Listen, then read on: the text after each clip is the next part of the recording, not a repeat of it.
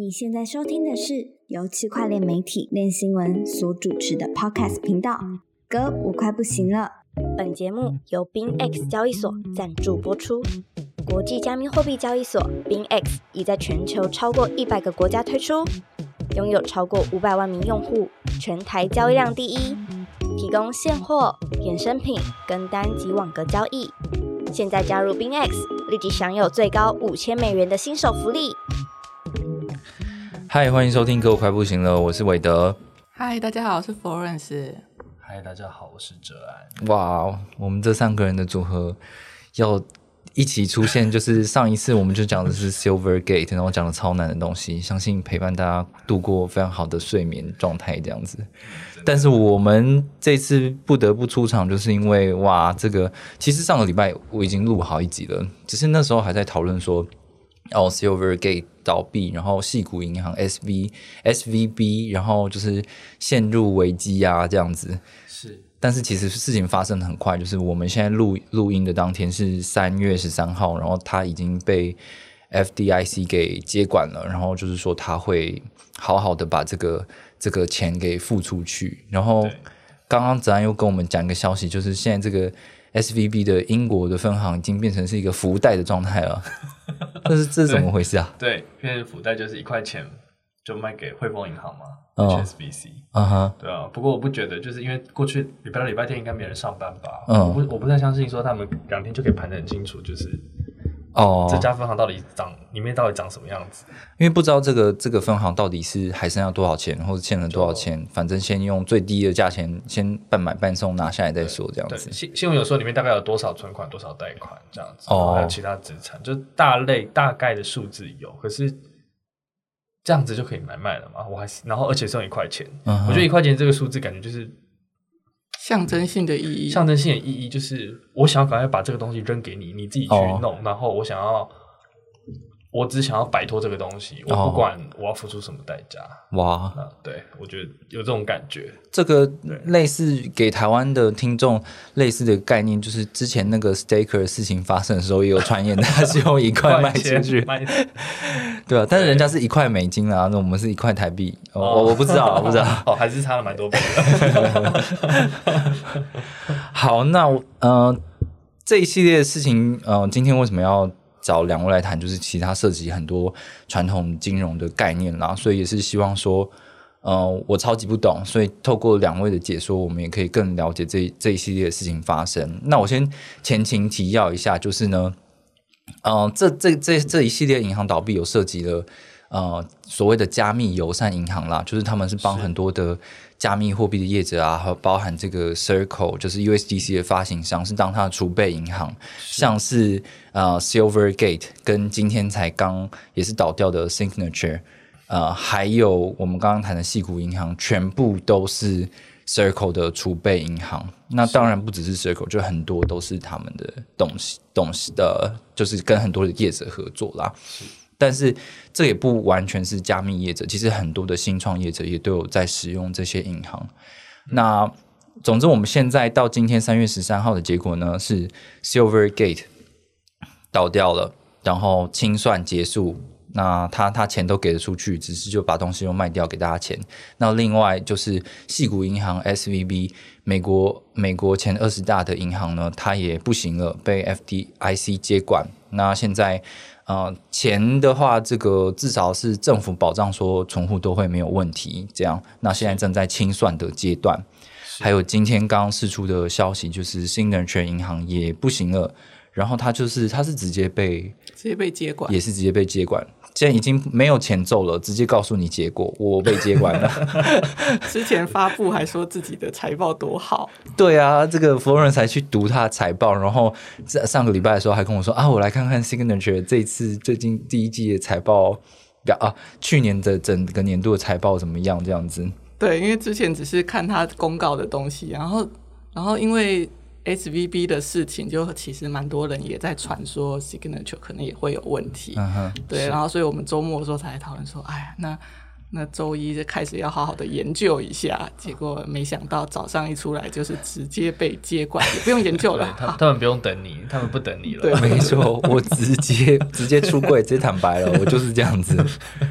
好，那因为呃，第一一开始呢，因为太多的这个事情了，然后呃，Florence 其实写了很多关于报道呃相关的报道啦，然后我们这边要简单解释一下，就是说 Silvergate 啊，还有 S SVB 他们关闭的因素大概是什么？就是现在呃场面就是市场上面在讨论的主主要的原因是什么？Silvergate 到当初其实是主要是被。嗯，大家是说加密伙伴们就是去挤兑，嗯，对，然后造成他就是根本就付不出钱来，嗯哼，对。那但是这个其实铺陈蛮久的，因为其实他一月的时候就已经讲说他的财报其实亏损很多，因为他变卖了很多美债，对对。然后到三月一号的时候，他就说啊，他没办法正常的公告他的年度的财报，嗯哼，对。然后后来没几天就。听说 FDIC 出来接管，就是呃去去他们总部关切了，对关切。那隔天他就说啊，那我我直接清算，清算关掉了，你也不用接管了。对，这个也铺陈了大概一个多礼拜。对对，它的主要因素看起来有一一个就是说。大呃，业者纷纷走避嘛，挤兑，就是把钱都领走，有拿去急用，然后在急用状况下呢，因为他持有很多长天期的呃债券，所以它产生了很多损失。这个我们之前其实也也讨论过，这样对。那另外一个案例就是 S V B 呢，S V B 是很大的银行，哎，为什么它也会出事？呢？好，我们要哦，好，不然换子安讲，嗯，出事就是。我我目前看到的是有一大堆问题混在一起，嗯，可是如果你把每个问题都独立出来看，其实你不会觉得这是问题哦，就它其实不算是问题这样子。例如说，就是呃，服务 VC 这件事情，服务新创公司这件事情，嗯，你你你不会觉得这件事是问题，然后可是你刚好又碰到就是呃，在两千二零二零年的时候，就是一大堆存款流，因为那个时候大傻逼嘛。所以说，VC 那个时候募募资很很好募，投新创什么的，大家都是很多钱这样子。然后 VC 他也很鼓励，就是这些新创公司也在 SVB 开户。嗯所以说，就是就我自己看一些呃在西国的朋友他们的描述，就是 SVB 他们对对新创公司来说是一个很重要的银行，因为他们会在除了 VC 会给他们钱以外，就是这些 startups 的股票一开始基本上是不值钱的。嗯，可是 SVB 愿意为了为他们提供，就是你拿股票去质押，他们是愿意提供贷款给你的，哦所以他们基本上是对，就是我觉得对这个世界影响好，就是他们对新创、细股的新创友善这件事情的重要性远远大于加密友善。嗯，对对对，所以我觉得这也是为什么这是一堆 VC 或是一堆人就跑出来就是联署、说联名说要我要支持他之类的，想办法支持他之类的。我觉得是因为这样，这也是蛮干话的。那 怎么不拿钱出来支持一下？拿钱出来支持啊！大家大家都很会算嘛。好，对啊。所以，所以我自己看到的就是，呃，无论是他们因为一堆存款流入，被迫买了一堆很贵的债，然后又买在天气很长，然后高点，对，买在高点，基本上买在高点，就是的 MBS 或者什么的那个 agency MBS 之类买在高点，然后再来是呃升息之后。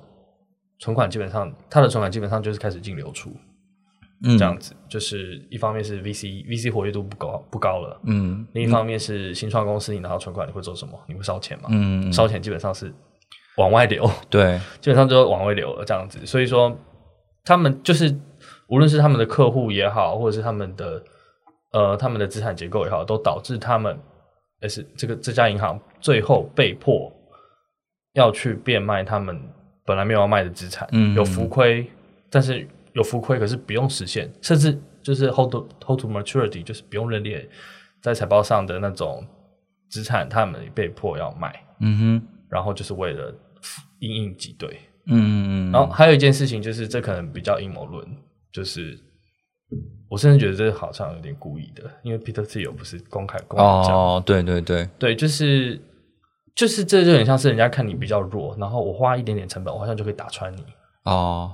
那我就大家一起跑，然后没错，对对，我有看到一个这样的新闻，就是那个那个就是知名的戏骨风头的这个 Peter Thiel 呢，他自己也有一个 found，然后他反正他是等于是创投界的一个大佬之一嘛，然后他公开就是说，哦，因为基于风险的关系，所以他呼吁他自己旗下的新创，就是说把钱都从 SVB 给全部拿出来这样子。那 有的人是说，他在这种有有大家都还在怀疑的时候去。带头讲这个事情，其实会造成很大的效应。然后他也可能是为了自己底下投资的这个呃新兴的银行，什么 Neo Bank，然后可以可以起来，所以他就去做这样的事情。那他们觉得这件事情是很不道德的，这样是有这样子的说法发生呢？有有，对啊，对，嗯，我先整理一下前面的两个 Silvergate 还有 SVB 这两个银行。他们的客户其实都是属于新创，不管是加密新创或者是细股的更广泛范围的新创。那 Silvergate 先倒是因为加密货币有一个非常大的事件发生，然后这些加密公司都缺钱，所以就把钱全部拿出来了，净流出几对，然后它背后的资产啊产生这个亏损，然后就倒掉了。那另外一个就是更大广泛的现象就是 SVB，就是它有很多的新创公司一样在大景气。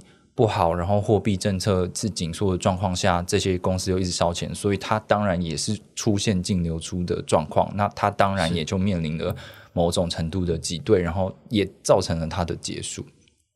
对，好，那刚刚有几个名词专有名词，我们是需要理清的，就是在 S V B 的这个案例里面有一个很特别的东西，叫做 M B S，对不对？对，这个东西可不可以？跟我们简单解释一下，它是什么意思啊？它是有呃，我对这东西理解不深哦，只知道它是有住房贷款抵押包装成的债券。嗯哼，对。然后这个东西基本上它里面包装的东西，就是你如果你要一直买，通常你会越买越长。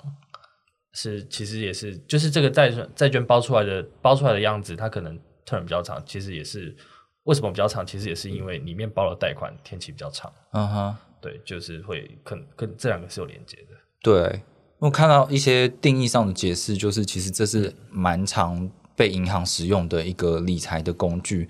只是当升息的状况一直发生的时候，然后就是对于它的流动性也会变差。是，Florence，我理解应该是这样子是没错的吧？对，没错。那但是我觉得有一点也是因为因为持续的升息，然后。美国也有意的要打压那个房地产，嗯，对，其实房地产状况不好的时候，这些贷款就有可能会就是付不出利，付不出贷款嘛，付不出利息，那他就是被迫违约，哦，对，那也会造成这样的商品的叠加，或者甚至最近传的那个那个黑石集团的对违约违约，对，嗯，也都会有这样的影响。OK，好，那。就是这这两间银行的做法是，他们都是正常，属于正常的操作嘛，所以这件事情跟他们本身是不太有关系的嘛。就是老实说不知道，就是因为大家第一时间看到这两间银行出事，第一间第一时间通常会去看它到底持有了什么，嗯，然后大家就说啊，为什么你持有那么长天期的东西？嗯，那可是就是这件事情，我们都看得出来，他他们一定也看得出来嘛。对，那他们为什么看得出来还要这么做？嗯，我我觉得这就是。更想知道的，可是这个目前还没有办法知道。哦，他们明明知道长天期会怎么样，可是他们还是这么做，他们也没避险。OK，对，还蛮有趣的。应该是因为我我觉得是二零二零年的时候根本就是等于是零利率。对，那他们为了要赚一些利差，所以他就是只能把天期拉长，因为他做短天期的债券其实等于没有获利嘛。哦，对啊，那他要他还是要付。利息给存户嘛，嗯，对，他就只好把天期拉长，可是他就没有想到这一波费的会这样一年之内疯狂升息，哦，对，造成他这种长天期的利，就是他对利率的敏感度很高嘛，就是他的呃未实现损失变成那么大，嗯，还还有一点比较特别，就是他好像是 S V B 好像是所有银行中持有 N B S 贷款 N B S 债券。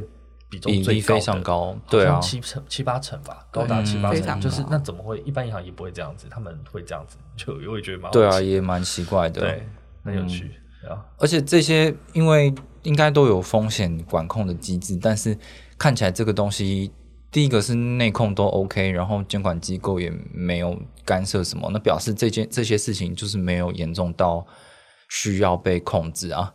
但最终还是因为这些事情发生了，这些这样真的是蛮神奇的。我对我不相信，就是大家会有人是超过监管标准之外，他们指标可能都健康的，可是可能就是在这样的情形下，也许差一点吧，就是还是安全的，可是就是已经到了可以被人家狙击。或是怎么样的一个地步了？对啊，嗯，太神奇了。对 感觉是我目前感觉就是比较像是被搞死的。嗯哼，对对对。哦，对，好，我们上一次呢在 podcast 里面其实有讲到一个住房贷款银行的事情，因为 Silvergate 就是其实有借了很多这个住房。跟住房贷款银行借了很多的钱来活用，这样那也有很多人在说什么哦，其实这些银行现在倒掉，这些银行他们只是短期缺乏流动性啊，他们早就应该跟这个住房贷款银行去借一笔钱来就可以度过了。那看起来其实 Silvergate 早就借了，然后 SVB 难道会不知道这件事情吗？他他也借了，借满了，对啊，借到呃单一对手方都借满了，就是 H H 那个住房贷款银行，就是那个 H。什么？我忘记怎么讲了。反正就是 H 反对之类的，对，一直讲不出来哈。就是他对每一个银行，他都设有一个单一交易对手方的额度上限。嗯哼，对啊，那 S 就就据我朋友说，他就是已经玩满了。对，就是我已经他已经借到不能再借了。对啊，对啊。所以其实我觉得就是没有悬念，就是。有很多 台湾的这个经济，这个脸书经济学家都在说很多很多，哎，你怎么不这样做啊？但是人家不可能不知道这样做，就是其实该做的都已经做完了。我们知道的，他们都知道。对，重点就是我们不知道什么。哦，对，导致他们得出了做出最后的决策，跟我们的推论有很大的落差。嗯，差异在这里，对啊，对啊，相信之后会有更多的这个事件细节出来啦。就跟 FTX 倒掉的时候一样，等验尸报告，验尸报告出来，对，等验尸报告。好，那我觉得回到这个跟币圈相关的主题，就是刚刚有讲到嘛，Silvergate，然后 SVB，然后 Signature 这些倒掉的银行，其实都跟 USDC 的储备都是 USDC 的储备银行，是这样。然后，嗯。今天现在还是呃台湾礼拜一的下午的时间，然后更晚一点呢，就到了美国礼拜一的开银行的时间了。那据 Circle 自己的说法是说，我一定没有问题啦，因为银行开门了，FDIC 保证流动性，所以我们这个都没问题。就是。泽安自己在这个脸书上面有说过吗？好，现在回头来看，泽安保证没问题吗？现在回头来看，觉得我怎我怎么那么强啊？怎么回事？那你现在觉得走到目前为止啦，我们现在是这个十三号的下午四点二十分，是，我们就以这个时间为主了。大家如果之后发生什么变故的话，不要怪我们。就是泽安，你你现在怎么看？你觉得他的赎回流动性会出问题吗？我不觉得会有什么问题啊，就是你你不可能会因为这么小的一点点就让整个生意呃倒掉吧，或消失，不可能，嗯，对啊，我觉得不可能。就是对我来说，那只是银行再怎么出问题，那只是你比较晚把钱拿回来而已，你不是拿不回来。那如果只是比较晚拿的问题，你去你要基于这个原因，你要去募资，你要去怎么融资怎么样？我觉得都蛮好谈的。嗯嗯嗯。嗯，因为今天 Signature 倒掉了，然后那个 Circle 有说他把多数的这个现金储备，好像五十五十几亿，嗯，五十四亿，五十四亿都转到纽约美容银行去，然后是他们的那些呃呃国库券其实也是由美容银行去管理，然后那个呃是贝莱德贝莱德去做资产管理嘛，是是是，那剩下的还有十亿放在一个叫做 Customer Bank 里面。所以看起来他的东西，也就是也没有钱留在 Signature 里面，就只有卡三十三亿在这个 SVB 里面啊。然后那个刚刚那个 Florence 又有记录到说，就是 Circle 它其实又在 Signature 倒掉之后，又公布了一间新的合作的银行。是他公布了一个叫 Cross River Bank，是一个在纽泽西那边的银行。嗯，它好像是。因为其实我觉得主要是要取代 Signature 当初的那个对加密货币的网络的问题，因为它毕竟要法币跟稳定币之间的兑换赎回，它必须要透过这种比较特别的网络。那这家银行就是好像就是专注于在这些，因为它有跟 Ripple 有做一些合作，哦，也做了蛮久了。嗯哼，对。那我觉得 Circle 其实我一直觉得它是一个很合规的一个公司，因为你看它的储备银行里面就有美国前两大的。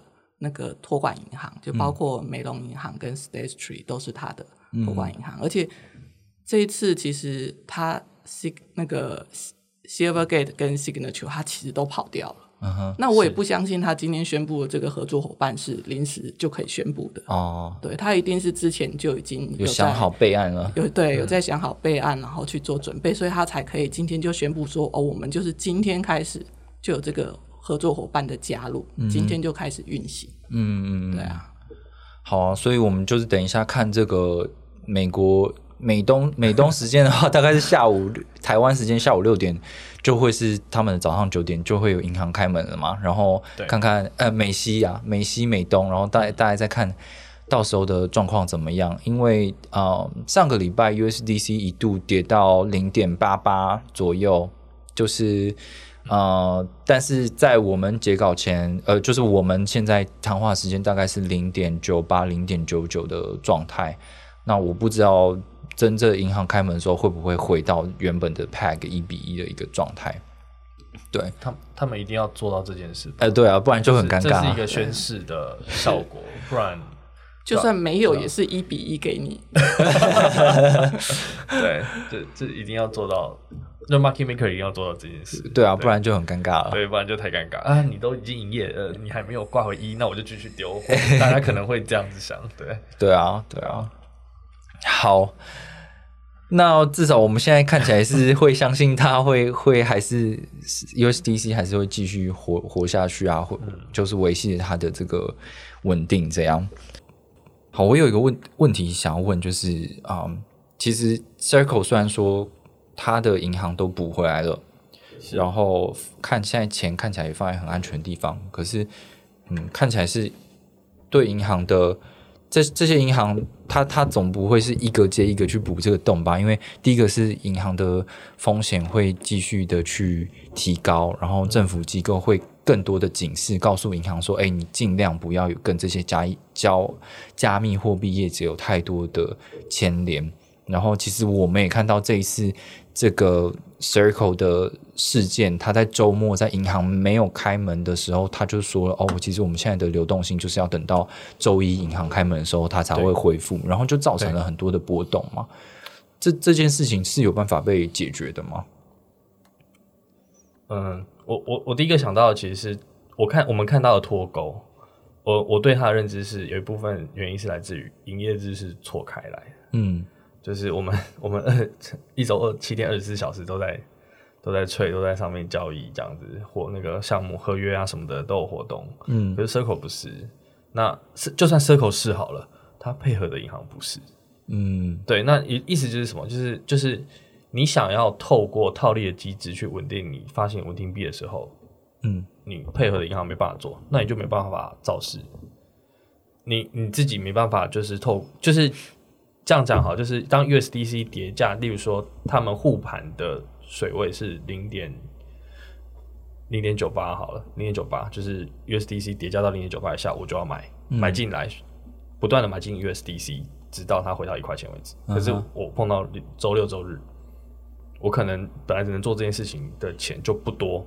嗯，对我没有办法说，我跟银行说，我要我要把存款面拿出来，然后或怎么样，或是说我买回来我要变成存款之类的，嗯，他们可能不够不够做这件事。对。对，这这是一个，然后另一个是它跟一般我们 ETF 造势比较不太一样的地方，DeFi 比较不太一样的地方是，呃，像投信业者他发行 ETF 的时候，如果 ETF 是折价，他可以直接买回来。嗯，从市场上买回来，那就把 E ETF 买涨，它就没有折价了嘛，它就回到平价的状态。嗯，可是你如果要在 Curve 上去替 USDC 造势呢，你需要先做什么？你要灌流动性进去啊。对，当大家在泡 USDC 的时候，里面都是满满的 USDC 嘛。嗯，那你要让 USDC 回到一块钱，你需要做什么事？你需要拿 USDT 进去换。嗯，对啊，等于是你还要去跟另一个稳定币业者合作，就是我要先跟你买稳定币，然后我灌进去把我的 USDC 拿出来，这样我的 USDC 才能回到一块钱。对对，然后然后还有第三个问题是，DeFi 一堆市场，不是只有 Curve 一个，嗯，超多的，就是很分散，很非常分散，非常破碎。所以说，哪怕只要有一个小市场，它稍微滑价大一点，大家就开始恐，可能就开始乱传，开始恐慌或怎么样，就是在造势的。麻烦程度上就远远胜过传统金融，就一个市场。嗯哼，对，ETF 就一个市场，就是就就对造市方来说是比较方便的。嗯，就很多这种问题。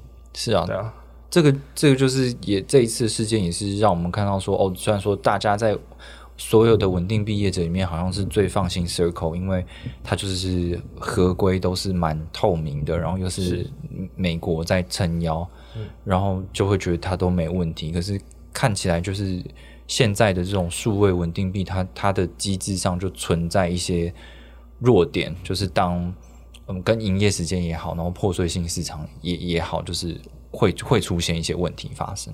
是，就是这这是其实就是对我们对稳定币的追求跟我们实际能提供的服务产生落差。嗯，像像之前那个国际清算也好，他有写一份报告，他他里面就写说，就是他们对稳定币业者的要求是。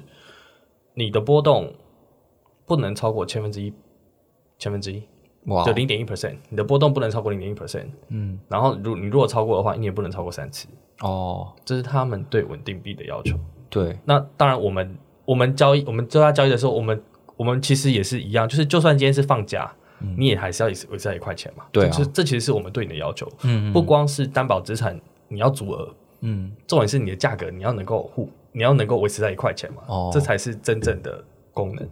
可是这是二级市场的价格哎，就是对，嗯，那它对啊，我们重点就是二级市场价格嘛。哦，对啊，你你去一级市场，你要去申购或赎回，就是这个这个这个一定是他们对啊讲法，这个没有问题。嗯，可是二级市场你要能够造势啊，嗯，对啊，那这这就是一个问题了，就是你怎么去市场那么破碎，嗯，又有营业热问题，你怎么做？对对。哇，这感觉是一个很长远的路要走，就是的确以现在的监管规范是这样子去规定啊。可是因为你涉及的二级市场是全球性的平台，而且都是几乎都是没有受到监管的平台，那你要怎么样去要求这些？嗯，你要怎么样去要求合规的业者在不合规的平台上面也维持？就是有一点那个怪怪的，对吧？嗯，对。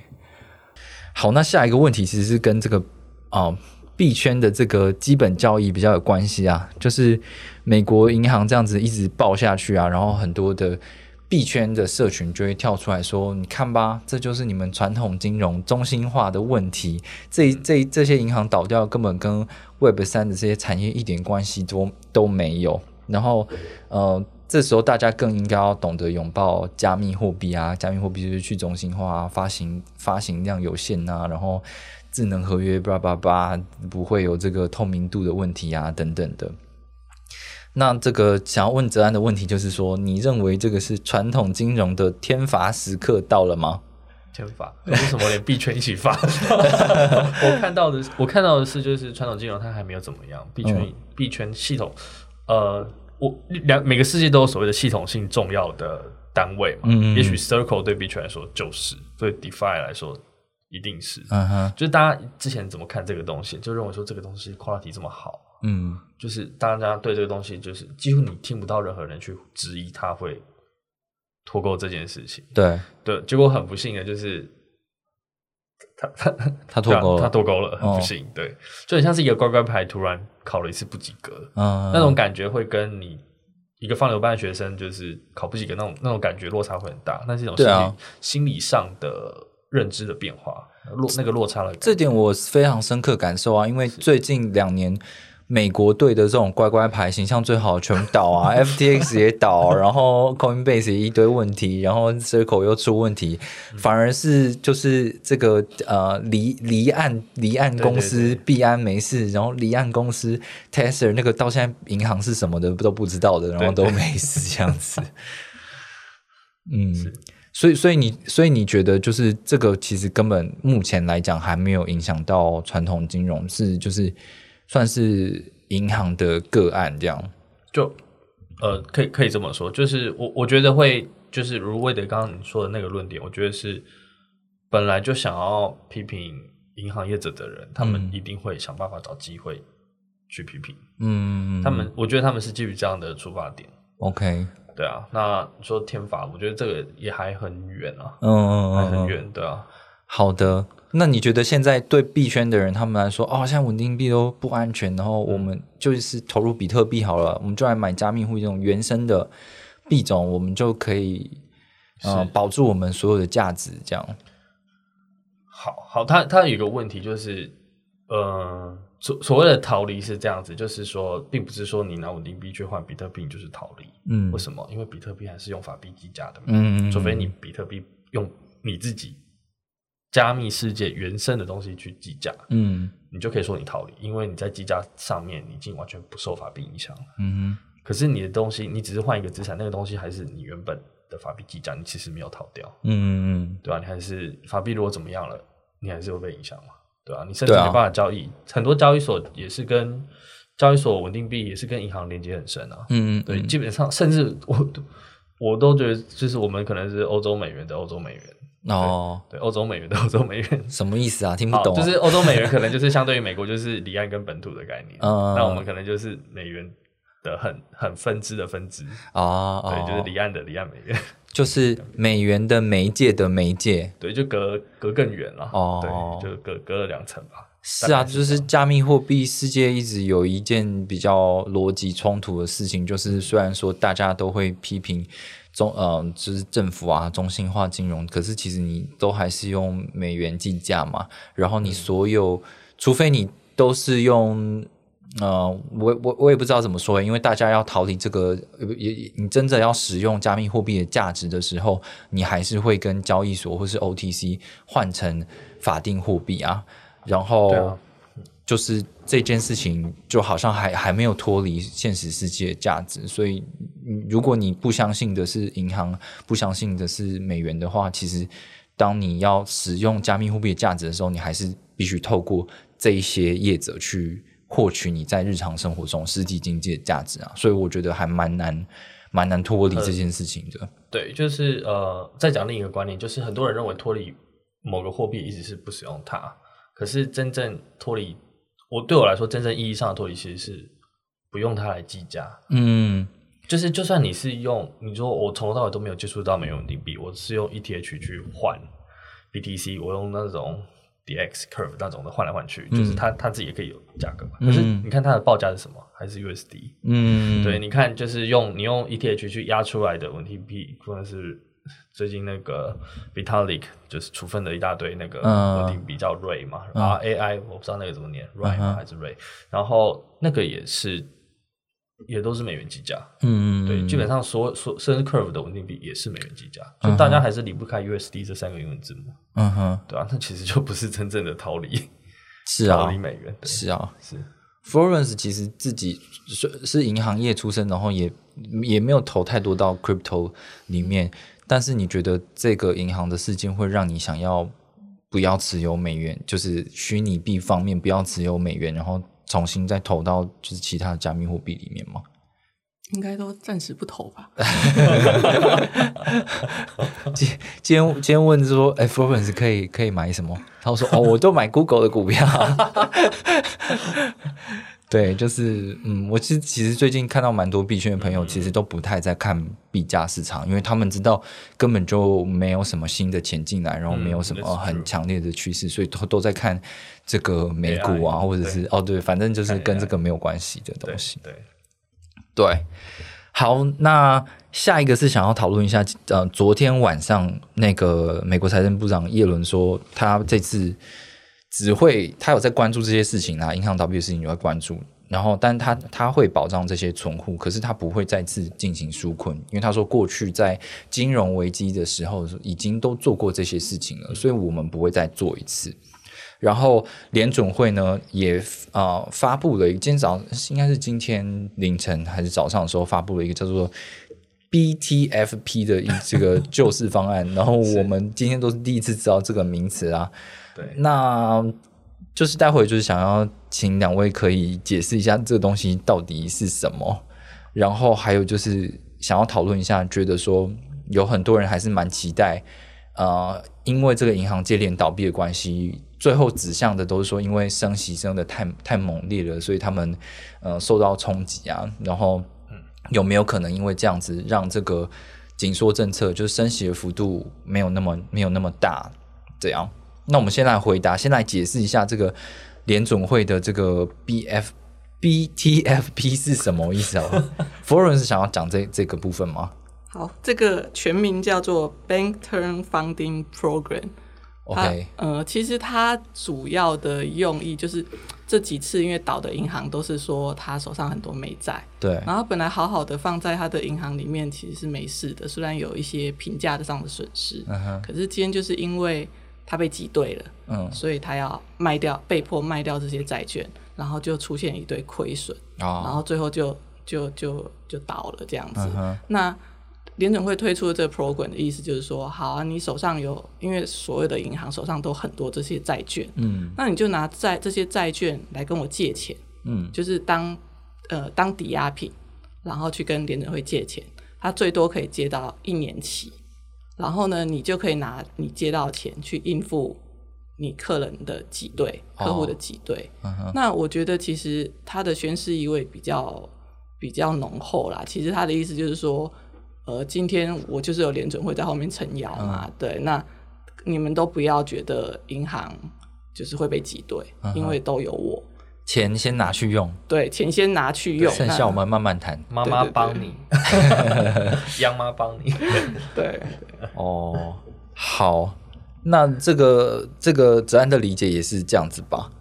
对对啊，就是其实一样，就是他类，因为因为说真的，就是挤兑这件事情，它的起点起始点其实来自于心理预期，嗯哼，就是我认为你会出事，我才我才去我才去赶快去把我的钱领出来，这样然后领出来就让这件事情成真，所以这个就是自证预言，就是呃自证预言造成的一个恶性循环。那嗯这个东西刚好就是今年，今年嘛，忘记就是最近这个诺贝尔的诺贝尔奖得主，他其实那个 Divic Diamond Divic Model 其实就在他们写了一个 Diamond Diamond Divic Model，其实就在讲这件事情。哦，你说关于自证预言的事情吗？呃，流银行的流动性危机，哦，他们是写一个 model 来描述银行活动的特征。哦，OK，对啊，其实就是类似有这样的效果。那他们他们摆了一个措施出来，就是告诉你说，就是就算你要挤兑，就是他们也是会来找我们嗯融暂时借借一点钱救急这样子。嗯哼，那就是希望借此可以打消大家挤兑的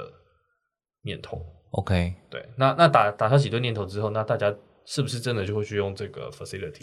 嗯也许就不会了，，OK，或是用的很少。对，所以这个后面再观察。哦，好，解释一下自证预言，就是基本上有可能，就是有可能是导，就是让导导果为因吗？就是你先预期了一个，你先预期了一个结果，然后这件事情都还没有发生，但是因为你预期它会发生了，然后而去做那个那个原因的事情，然后结果那个那个结果就真的发生了，这样。对，例例如说我在股市预假设好了，我在股市预测上面准二十次，嗯那我明天说某某某会涨的时候，因为我前面准二十次，所以大家就跟着我的行为去做，嗯，那我说的那件事，所以它就真的就涨了，哦哦哦，类似这样子，就是它的发生不是因为不是因为我，而是因为大家的行为，大家看到这个这个消息之后的行为对啊而，成真的事情。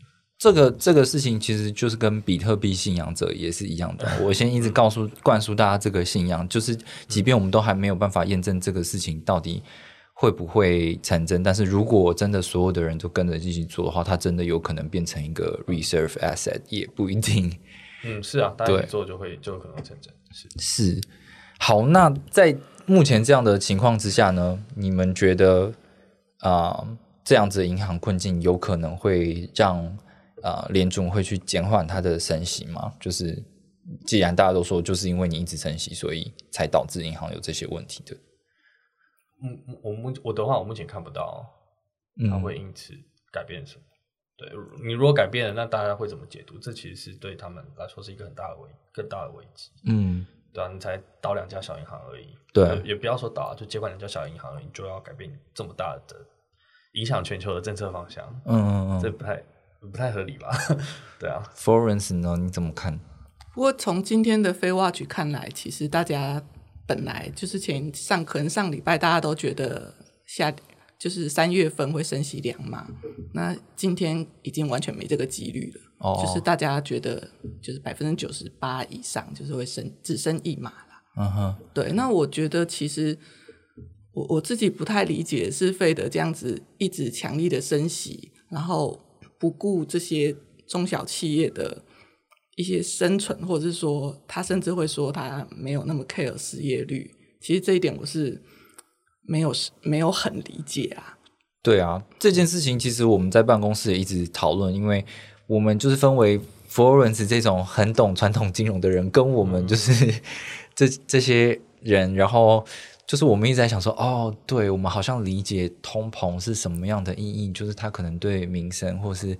美美元美美元的的呃怎么讲？美元的霸权，美元的购买力都会有影响，然后所以这个政府才要来呃进行这个呃货币政策的调控。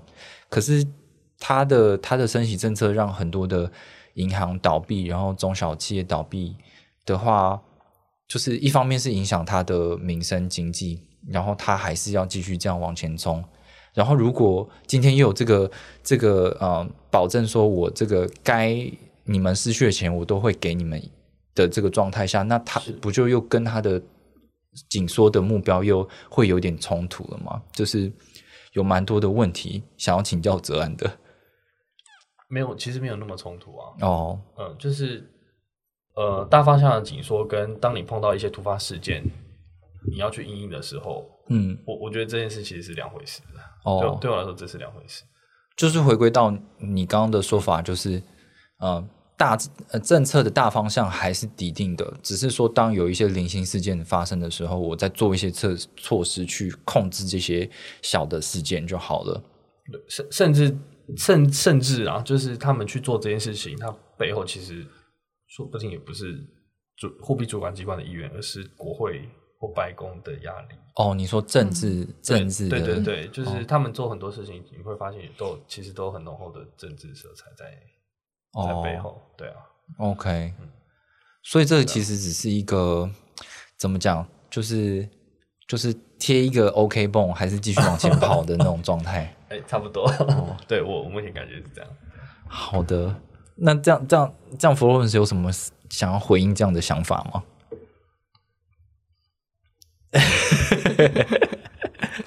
我们就看看他到时候升一码还是升两码喽。哦，对啊，哦，我也不是只升几码，就是我我对我来说，就是每次会一升几码这件事情，我其实没有没有 idea。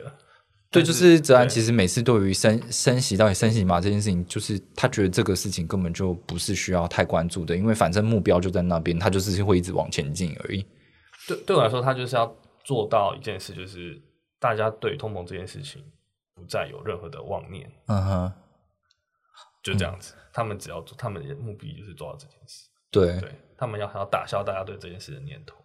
然后，可是每一次只要一有什么 Fed 的发发表会的时候、发布会的时候，大家又在那边说啊，这是几码几码这样子，就对啊。其实老实说，我觉得就是其实币圈也不用。太关心太多几码这件事情，因为这跟我们真的太遥远了，真的这就是这很像是一种追星了啊！那种追星就是最最后就是我们关我们时间真的很有限哦，就是呃你要花那么多时间去追几码，那你要想想看，就是好我猜对了，然后呢我赚因此赚了多少钱？嗯，对啊，最重要的就是这个，就是你关注这些东西，就是除非你除非你做你本身的生意就是靠猜测这个来。自我行销或是怎么样，就是你你你的获利就是从猜这个来的。你不要又在骂别，你不要不要再偷骂别人了啦。没有没有没有骂别人啊，就是我就是很实在，就是如果你是你大，因为听我们的听众，我相信大部分都是用户了。嗯嗯。对，那那就是你每天一直被这些资讯轰炸，那你你被升级码这样升级码这件事情轰炸，那到最后你因此你因此获得了什么？嗯，对，大家要来的不就是多赚一点钱吗？是啊。对啊，其其实从比较长时间范围，就是数个月的时间范围来看，这一些就是每隔两三个月就发布一次的升息的消息，通常也都只有在发布前跟发布后短暂的对市场有波动而已。其实长时间来看的话，几乎就是就是没有变动的一个状态。对啊，不知道怎么做，除非你是做短期利率交易的，那你也许就很直接就受益了，嗯，因为你猜都对。可是你如果是做台股的好，或者做加密权的，即便我把未来两年的官方利率都先画给你看了，嗯，你知道怎么操作吗？哦，通常应该还是不知道。嗯，对啊，那对啊，对啊，我我觉得问我这是我纳闷的点了。好吧，嗯，反正好，那那总之我们的这个目前看起来这边讨论的结果就是。这个银行的事情算是小的零星事件，然后政府的大目标还是会继续往前走，不太会改变它通缩政策的发展，所以嗯，可能目前看起来大家也不要妄太有太多的妄想这样子。好，那最后最后面呢是想要最后一个问题是。现在其实有很多人来讨论，就是开始来列那个银行名单了，有哪个类似条件的，然后也是小规模的银行，然后大概也会遇到这些情况。你你你们接下来觉得会有什么连锁效应的发生吗？Florence 有想要讲这一题吗？我没有特别研究哪些银行，但是我知道网络上就是这几天一直有丢出来。但是我觉得其实这就是主管机关为什么要第一时间他就马上跳出来宣布这些。他的也算是救市方案啦，嗯，对对，他就是要稳定民心啊，嗯，对，因为大家就是怕我的存款拿不回来嘛，哦，这是一个连锁效应啊。那我觉得今天费德就出来了，出来保障大家所有的存款，那我觉得。